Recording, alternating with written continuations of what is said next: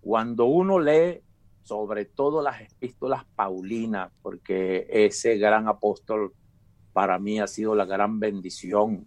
Bueno, yo veo un hombre que se consume por su pasión que tiene por Jesús. Porque cuando alguien dice, ay de mí, si no predicar el Evangelio, hermano, ¿qué hay más grande que eso? Que sentir un lamento si yo no aprendo a cómo evangelizar y cómo predicar el Evangelio, hermano, a tiempo y fuera del tiempo. El mismo que nos enseñó a ser discípulos y evangelizadores de DTT, dispuesto y disponible todo el tiempo. Sin el equipamiento correcto, no hay crecimiento. Equipados es el podcast que existe para ayudar a cumplir con efectividad su tarea a aquellos que han sido llamados por el Maestro a equipar la iglesia. Ahora con ustedes, los anfitriones de Equipados, Ariel Irizarri y Ramón Osorio.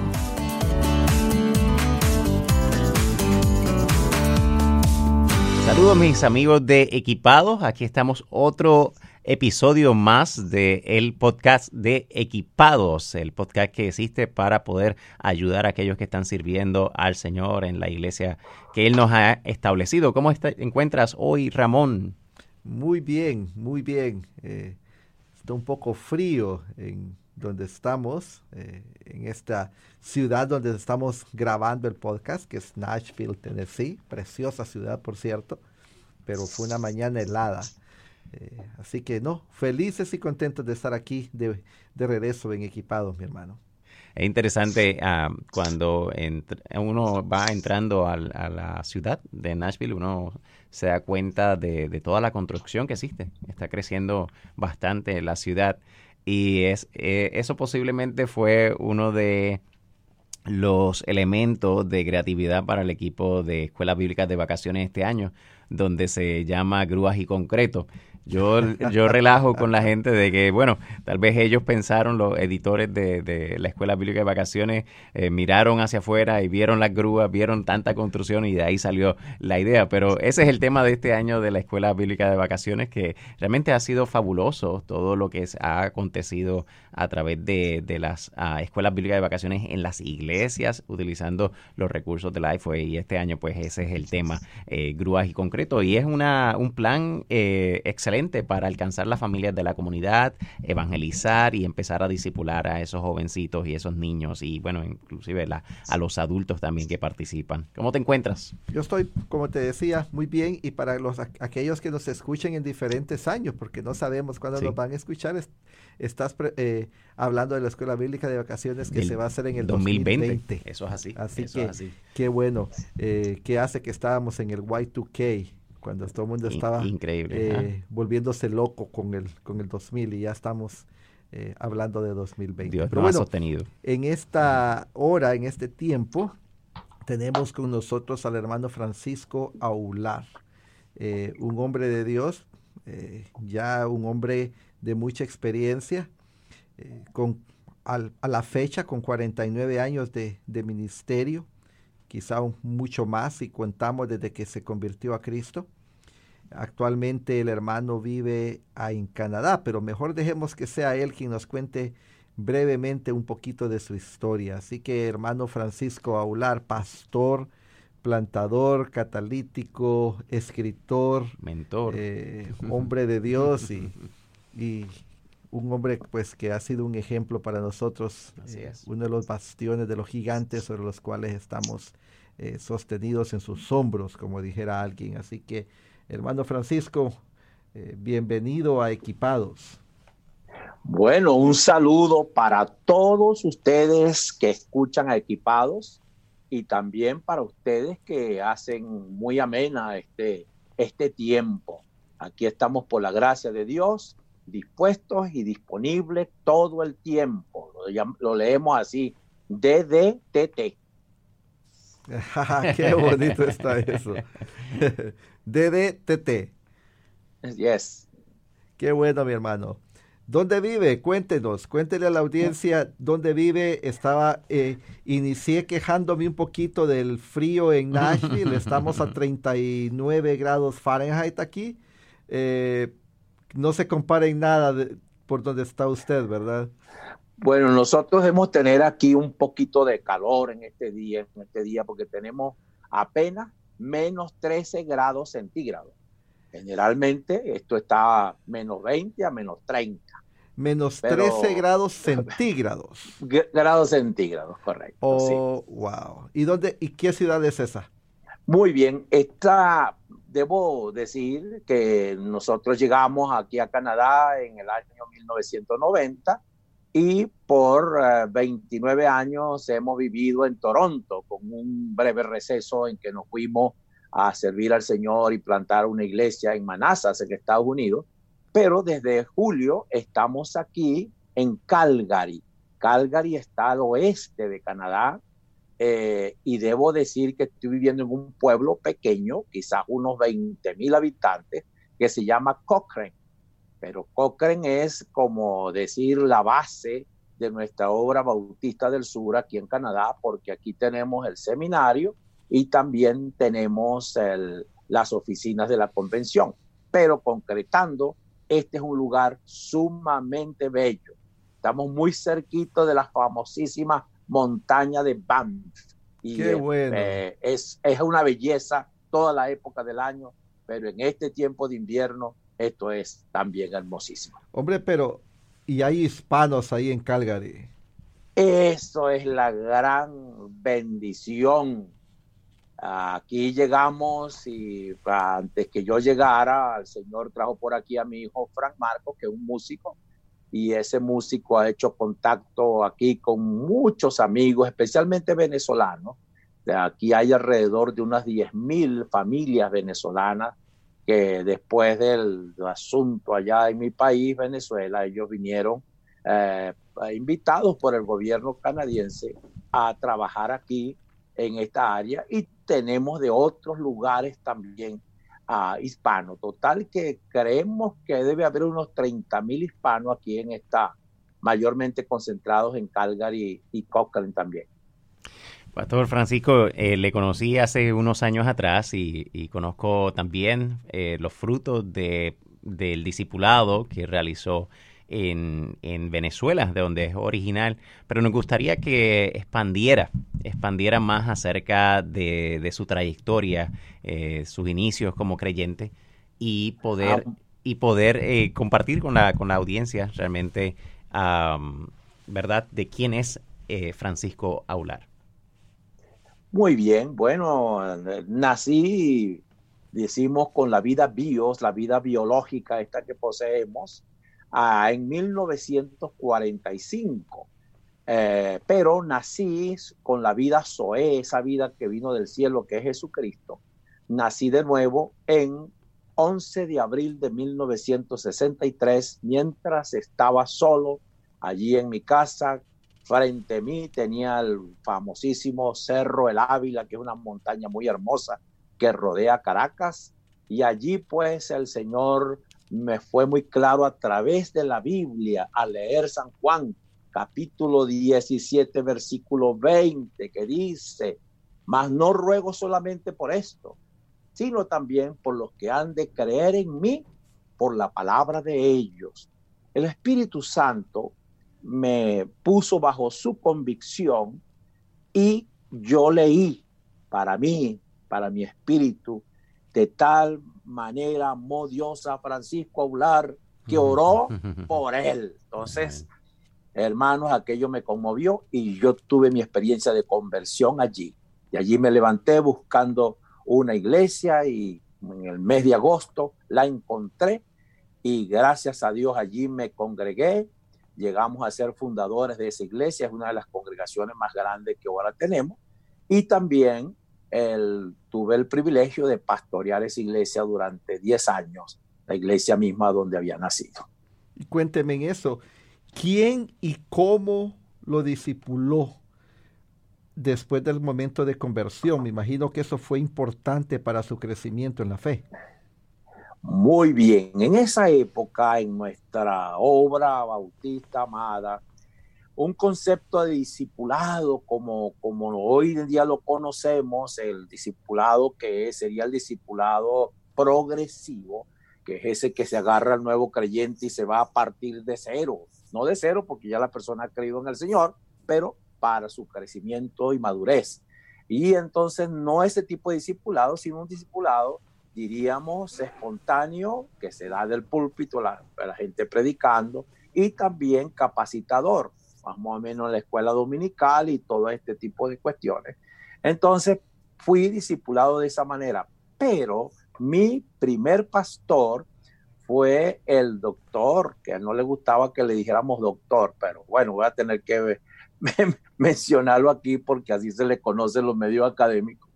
Él fue mi pastor discipulador, pero fíjense ustedes los... ¿Cuál era el nombre de él, hermano? Ese era el doctor Carlos Clark, para nosotros allá, pero por aquí Charles B. Clark, ¿no? Trabajador del IMB, quien nos lo enviaron a Venezuela en 1952, pero en 1963 fue transferido a Caracas. Y fíjense ustedes en los planes de Dios cómo son las cosas. ¿Se acuerdan que yo andaba buscando a la iglesia, no? Sí, señor. Bueno, el día que yo fui por primera vez a la iglesia, más bien era la segunda vez, pero que fui porque lo habían anunciado en esa primera vez que fui, resulta que el doctor Clark, hermano Clark, estaba predicando el Evangelio allí como pastor, hermano, e hizo esta invitación para venir a Cristo. Bueno, ya yo había aceptado al Señor, pero pasé al frente para identificarme con la iglesia. Fui su primer convertido en esa ciudad a su primer sermón. ¿Qué le parece a usted? Qué bendición, ¿verdad, hermano? Qué bendición. Así es. Y después algo muy importante, el, hermano Clar, hermano, este pastor amado, me discipuló con su manera de ser. Su vida fue y es un ejemplo de lo que debe ser un siervo de Dios. y eso con él y su familia, para mí fue contundente. ¿okay? Ahora bien, el, el hecho que usted pueda decir esto hoy en día significa que el doctor Clark le abrió las puertas de su casa, pasó tiempo con usted, se invirtió con usted. Ciertamente, hermano. Ciertamente, pasó tiempo conmigo, hacíamos viajes juntos a la obra. Él se yo, más bien ellos abrieron su puerta en el hogar, la hermana Shirley Clark, su esposa, que entre paréntesis la semana pasada cumplió 100 años de existencia y mi esposa y yo fuimos allá, a, ellos viven en Houston, Texas, y, y fuimos para visitarla. Y eso fue hermosísimo. Y los que saben de béisbol deben conocer a alguien llamado José Altuve. Resulta que José Altuve, ella es fanática de los Astros de Houston, mm. y José Altuve fue a visitarla. Y ella se convirtió pues en una celebridad allí en Houston con esa visita que este hombre público le hizo. ¿Qué le parece a usted? Increíble, increíble. Y pastor, ¿cuántas iglesias eh, eh, sirvió allí en Venezuela? Bueno, en Venezuela yo serví, bueno, déjeme compartirle. Primera iglesia que serví fue en la ciudad de Maracay, la iglesia bautista El Buen Pastor. Yo había servido como adjunto, fui el primer pastor asociado en la ciudad de Los Teques al doctor Roberto Tucker, que era profesor del seminario allá. Y entonces también después de eso fui y serví a la Iglesia Bautista Emanuel por todos esos años allá en Venezuela. Y luego, cuando llegamos aquí a Canadá, soy eh, refundador de la obra bautista en la iglesia bautista Betel y luego nosotros uh, fundamos una obra allí que se llama la Iglesia Bautista Emanuel de Etóbico. Por cierto, allí tuvimos la presencia de nuestro querido hermano eh, que nos visitó. Eh, como que es, hermano, mire, ¿qué te da? Me está, me está jugando una travesura. un, hombre, un hombre de Dios. Mi querido hermano, ay, Ramón, Ramón, mm. Ramón, favor. y, doy gracias al Señor porque fue hermosísimo ese tiempo allí. Y él pudo conocer de mano lo que Dios está haciendo ahí en Toronto también. Correcto. Así que yo creo que he pastoreado unas seis congregaciones, hermano. Ahora, regresemos entonces a ese principio, mi hermano. Eh, ah, ok. Porque la conversación está rica. Vamos a tener dos podcasts. Si usted nos permite, lo invitamos eh, para otra, para otra ocasión sobre los otros temas que habíamos hablado previamente. Pero yo tengo muchas preguntas. Yo creo que el hermano Ariel también. Yo creo que un hombre de su experiencia eh, puede, tiene mucho que compartir con la gente que nos escucha. Usted nos habla de que pastoreó iglesias. Nos ha hablado de su conversión, nos ha hablado de la influencia del doctor Clark en su vida. Mi pregunta es, ¿cómo pasó de ser un cristiano, alguien que se convierte, que va a la iglesia, que aprende del Señor, y cómo recibe el llamado? ¿Cómo sabe usted que Dios le ha llamado a pastorear? Muy bien yo tenía un año de convertido y vino un evento llamado Evangelismo a Fondo. Eso se dio entre los países bolivarianos y surgió por allí en Costa Rica. Y un, gran hombre, Kenneth Strachan, que era director de misiones de una, una agencia misionera, él tuvo la idea, logró involucrar al doctor Billy Graham y total es que el doctor Billy Graham va a Venezuela en su primera y única presentación y yo leyendo un, eh, mientras caminaba un cartelón que decía venga a oír a Billy Graham y su equipo musical, yo pensé que yo era admirador de los artistas de Estados Unidos como el famoso Elvis Presley, el, eh, Polanca, el canadiense y otros líderes. Y yo dije para mí, yo he visto rock and rolleros que he oído sus nombres, pero este tal Billy Graham no lo, nunca lo había escuchado. Así que esa noche, fíjense ustedes, yo estuve allí. Así que después que me convierto al Señor verdaderamente, entonces que busco la iglesia, teníamos ese plan de evangelismo a fondo allá. Así que en una concentración de varias iglesias de distintas denominaciones, y predicó un gran evangelista de aquellos años argentino llamado Fernando uh, Bangioni, yo hice mi decisión para el ministerio. Yo, eso fue en septiembre de 1964. Un año después de haberme convertido, fue muy claro para mí que yo había nacido para servirle al Señor en una manera directa. Pues yo no, yo estaba tan agradecido por esto que el Señor había hecho por mí, que consideré que lo más valioso que yo pudiera tener en la vida era mi propia vida humana y se la he dedicado a mi amado Señor. Y bueno, eh, en, ese proceso, Cuando usted quiera me interrumpe, pero no, no, no. si voy a hablar de estas cosas me emociona. No, esto e, es, y eso es lo que queremos, escuchar y sentir la pasión de su corazón.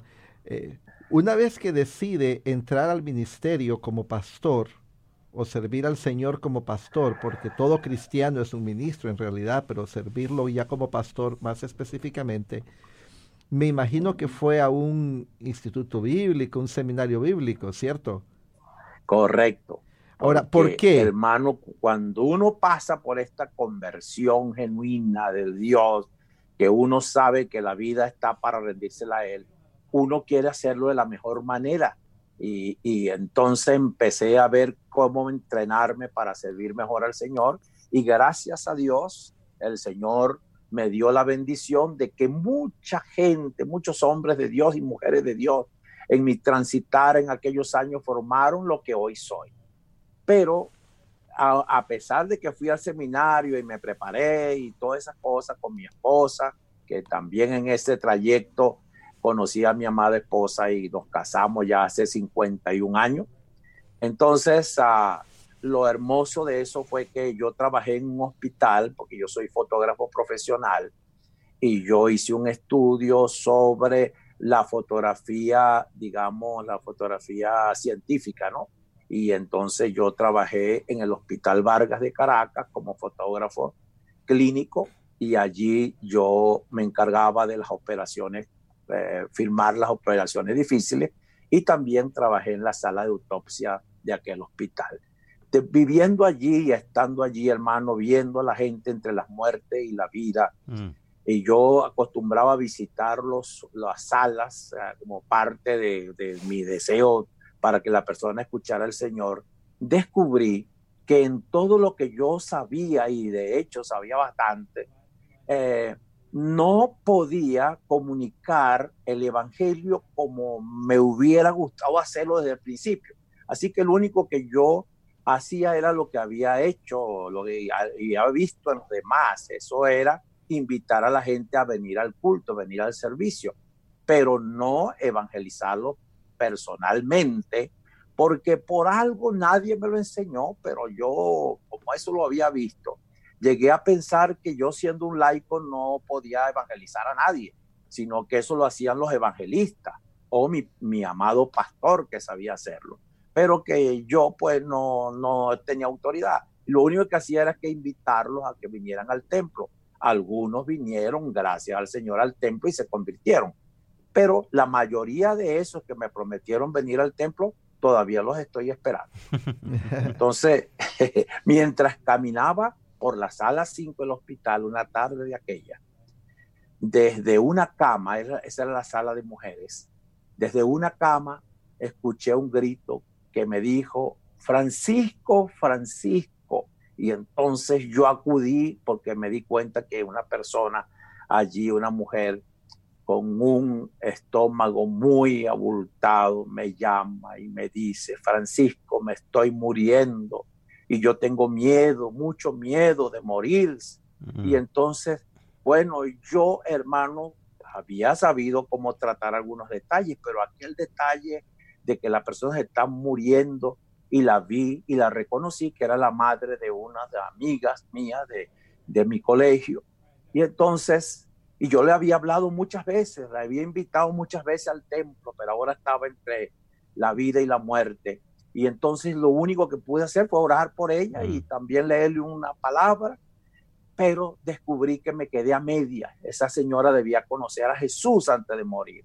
Así que esa noche, hermano, busqué a mi pastor y pastores, pero los pastores andaban en su reunión anual de pastores y no había ninguno en la ciudad. Era tarde la noche y mi esposa me dijo, bueno, este, te encargarás de eso mañana, porque ya hoy esta noche no puedes hacer nada, pues mañana en alguna manera Dios nos proveerá un pastor. Bueno, yo siempre venía muy temprano al hospital para para hacer la inspección en la, en el, en la cava y que estaban para los cadáveres que se morían en la noche. Eh, y entonces yo estaba abriendo las gavetas para cargar así mi material fotográfico. Y en eso, hermano, en una de las gavetas, cuando la abro, veo un, un, cadáver abultado y la, el corazón casi se me salta cuando leo el nombre y era el de aquella mujer. Mm. Bueno, yo bajaba las escaleras porque eso estaba en una segunda planta para ir al, al basement, al, sótano, donde estaban las hijas de aquella mujer. Eran tres. Mm. Ellas cuando me vieron corrieron hacia mí, me abrazaron llorando y llorábamos los cuatro. Ellas por la mamá y yo por el alma que no pude eh, evangelizar. Desde allí, hermanos, me prometí a mí mismo que una de las cosas que iba a hacer era aprender alguna estrategia de cómo evangelizar y cómo enseñar, cómo compartirles a otros métodos de evangelización, de discipulado y todas estas cosas, para que cada laico en realidad sea un evangelizador por donde quiera que vaya y que sí tiene la autoridad dada por Dios para eh, compartir el Evangelio e invitar a esa persona para que venga al Señor Jesucristo. Ciertamente, mis amados, el tener una buena vida y el ser una persona que, que, algún día la gente viendo quién soy me va a amar y va a convertirse al Señor, ese es un camino que deja mucho a la casualidad. Y el Señor nos ha mandado a, llevar este Evangelio. Y si el Señor calificó como magnífico lo que estaba él haciendo, porque en el libro de los Hechos de Apóstoles aparecen el número varias veces repetido, y eso lo hemos estudiado mucho, de las personas que se convirtieron. Es decir, hermanos, sí podemos contabilizar a las personas y sí creemos que un laico está dispuesto y disponible a predicar el Evangelio por donde vaya. Esa es la diferencia entre, eh, diríamos, Hechos 1.8 y Hechos 8.1. Increíble. En 1.8 se nos da la orden, pero en el 8.1 no fueron los apóstoles los que salieron a evangelizar, sino aquellos que habían conocido al Señor Jesucristo, por donde fueron, fueron compartiendo el Evangelio de nuestro Señor Jesucristo. Y entre los conversos, entre los que vinieron a Cristo, estaba el gran apóstol Pablo que sabía qué hacer cuando se entregó al Señor y Dios lo vio para que hubiera un discipulador inmediato que lo atendiera. Y así llegamos a tener el gran apóstol Pablo. Francisco, eh, le escuchamos con mucha pasión, le escuchamos con, con, mucha eh, convicción con relación al evangelismo y eso, esa historia que nos, nos cuenta es muy emotiva y yo creo que fue un detonante para lo que ha realizado en los próximos años. Pero, ¿qué, ¿qué ha colaborado en su vida para mantener esa pasión por el evangelismo? Muy bien. Mi último libro se llama Pasión por Jesús. Mm. Y es, hermano, esencial. Cuando uno lee sobre todo las epístolas paulinas, porque ese gran apóstol para mí ha sido la gran bendición. Hoy en día cuando veo por allí que algunos están hasta diciendo que, Pablo no fue apóstol, y es una prolongación del ataque que se dio contra él en los primeros siglos, y en los primeros siglos los mismos apóstoles lo defendieron diciendo que es un hombre completamente inspirado por el Espíritu Santo. Así que, bueno, yo veo un hombre que se consume por su pasión que tiene por Jesús. Porque cuando alguien dice, ay de mí, si no predicar el Evangelio, hermano, ¿qué hay más grande que eso? Que sentir un lamento si yo no aprendo a cómo evangelizar y cómo predicar el Evangelio, hermano, a tiempo y fuera del tiempo, el cual mismo que nos enseñó a ser discípulos y evangelizadores de DTT, dispuestos y disponibles todo el tiempo. Wow. Yo creo que este es un buen momento para parar. Ya hemos ah, hablado, ya le hemos preguntado al, al, pastor Francisco si va a regresar con nosotros. Y vamos a tener que hacer otra presentación, otra entrevista, otro podcast para que nos hable un poco sobre la metodología del evangelismo. Él mencionaba el evangelismo eh, explosivo y luego él mencionaba sobre la importancia de capacitar al, laico, al cristiano, para que pueda ser un discipulador, un evangelista donde quiera de que vaya, un DDTT, dispuesto y disponible todo el tiempo.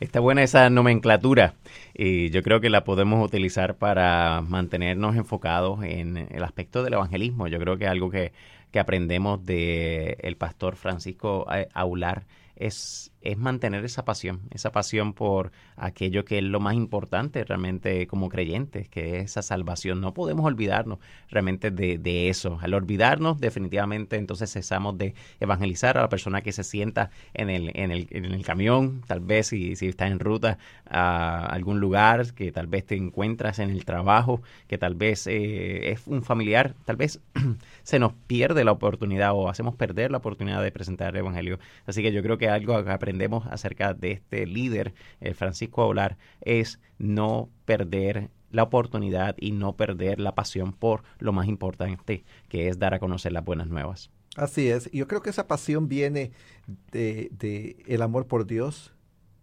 de creer el Evangelio realmente, porque muchas veces aceptamos el Evangelio pero cuando eh, se muere un familiar que o alguien a quien amamos un amigo, no, si era buena persona, el Señor lo va a recibir. Muy, a, muy a pesar de que sabemos que el Evangelio dice todo lo contrario, dice que solo Jesucristo es el camino. Entonces, eh, eso es importante. Y el amor por aquellos que se pierden, o sea, eh, si realmente los amamos, les vamos a dar el regalo más grande que, es el mensaje de la salvación. Y esa es la tarea eh, que yo quiero dejar esta semana para quienes nos escuchan. Y es que piensen en una persona, en una sola persona por quien ellos eh, van a orar, se le van a acercar y le van a compartir el Evangelio. Ahora bien, de repente nos encontramos con alguien que dice, como el pastor Francisco, ¿y cómo comparto el Evangelio? Tenemos muchos recursos. Eh, en, la Junta tenemos algo que se llama Tres Círculos. Hay un app que se llama Vive en Misión, es gratuito y lo pueden bajar. ¿Y Lifeway qué tiene como para que también nuestros oyentes puedan accesar algún recurso en ese sentido? Bueno, hoy día eh, uno de los recursos más eh, populares que tenemos es el de la Biblia del Pescador, eh, donde ayuda a cualquier creyente a poder analizar bíblicamente las circunstancias que una persona puede estar experimentando y poder llegar a ellos allí donde se encuentran. Por ejemplo, si una persona ha creído siempre por tal vez el tema de que sus padres eran mormones y muchas veces no sabemos cómo llegar a esa persona, podemos ir a la Biblia del Pescador, ir al, índice temático, ir a la parte donde dice mormonismo y aprender acerca de esta, de esta falsa doctrina y poder entonces compartir eh, escrituras donde acreditan ¿no? al aspecto del, del, Evangelio y de la cristiandad como, como algo esencial y principal en la fe. Así que la Biblia del Pescador y también la Biblia del Pescador tiene una sección donde eh, comparte acerca de los cinco principios de vida eterna ah, para que tú también puedas evangelizar a alguien y puedas llevarlo al de punto desde la creación, y compartir lo que es la creación, lo que es la caída, lo que es esa búsqueda infructuosa, lo que es la e, esa, es aceptar el amor de Dios y llegar a lo que es la conversión. Y eh, realmente no hay alegría más grande que poder llevar a una persona por ese proceso y poder orar por esa persona para que reciba eh, esa salvación que ha sido Dios quien se la ha ofrecido y ha llegado a esa persona. Así que eso también es un tratado que Lifeway tiene, pueden conseguirlo en bibliadelpescador.com. Así que eso es otro buen recurso para el aspecto de evangelizar. Claro que sí, así que ya sea que bajen el, el app de Vive en Misión o que adquieran la Biblia del Pescador o que, o que busquen otro mecanismo, pero yo creo que debemos de entender que el, toda persona que no conoce a Cristo necesita desesperadamente a Cristo y que cada creyente es un embajador del Señor para llevar el Evangelio. Así que hasta la próxima en Equipados, ¿no? Hasta la próxima y esperamos que pueda seguir invitando a otras personas que no conocen de este podcast para que también se puedan unir y ser equipados. Equipados, un podcast auspiciado por la casa editorial Lifeway y por la Junta de Misiones Norteamericana, NAMB. Para más episodios, vaya a equipadospodcast.com.